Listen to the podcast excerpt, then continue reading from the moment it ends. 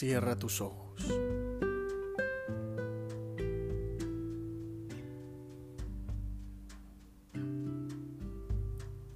Contempla.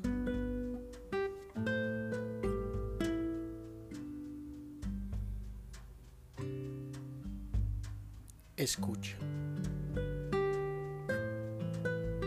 Del Evangelio de Lucas.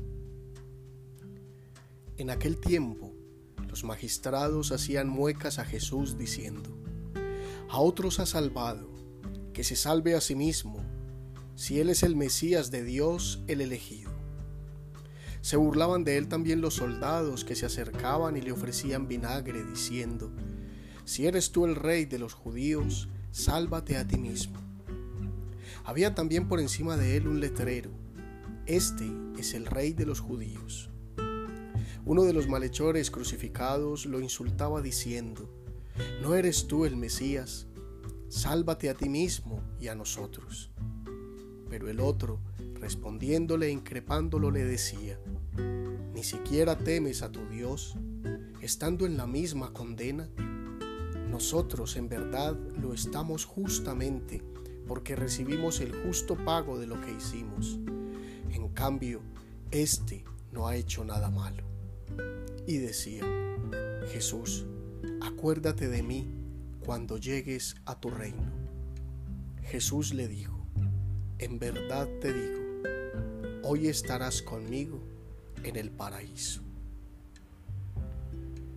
Palabra del Señor, gloria a ti, Señor Jesús.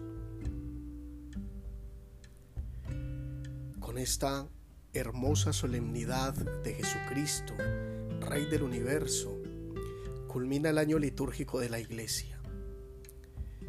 Nos disponemos para el tiempo del Adviento, pero antes debemos confrontarnos con este pasaje de Lucas a la luz de nuestra oración personal.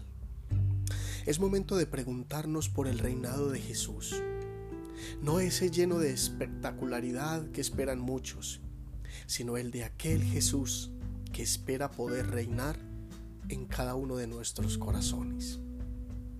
El Evangelio es profundamente diciente en este sentido, es profundamente revelador, pues mientras la multitud, en medio de los vituperios, reclamaba signos espectaculares que demostraran que era rey, un solo corazón, unido a Jesús por el mismo suplicio, por el mismo dolor, encuentra en medio de ese dolor y de la agonía el verdadero reinado del Señor.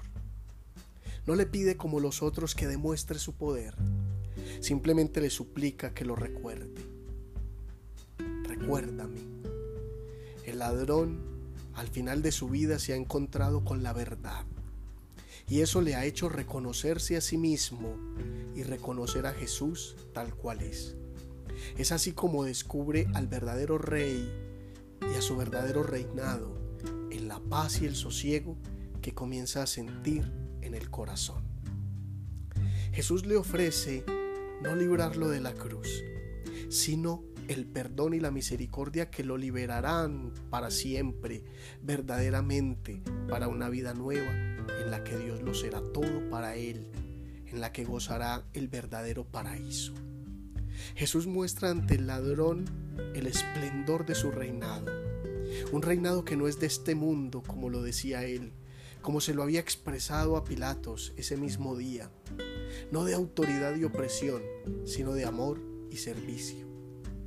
También les había dicho a los discípulos, los reyes de las naciones las dominan como señores absolutos y los que las oprimen se hacen llamar bienhechores. Pero no actúen así ustedes, pues el mayor entre ustedes debe ser como el más pequeño. Yo estoy en medio de ustedes como el servidor. Y aquí, en la cruz, se presenta precisamente como el servidor, quien procura el reino del amor y de la misericordia. Hoy estarás conmigo en el paraíso. El resto del mundo no se enteró de este suceso, pues ocurrió en el alma de un buen ladrón como pasó a ser en la historia, cambiando así su vida para la eternidad. Hoy Muchos seguimos esperando manifestaciones espectaculares de Jesús que nos demuestren su poder. Y continuamos cerrándonos a recibir el reinado del Señor en la intimidad de nuestro corazón. De Él no se puede esperar un reinado del pasado o del futuro, solo aquel que sucede constantemente en los corazones que se abren a su presencia y señorío, como le ocurrió al ladrón, quien fue la primicia de los que gozan su paraíso.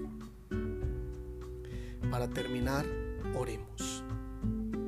Amado Jesús, te damos gracias porque la inmensa misericordia de tu corazón nos abre las puertas del paraíso. Gracias porque aún en tu agonía fuiste generoso en el perdón y dadivoso en la salvación.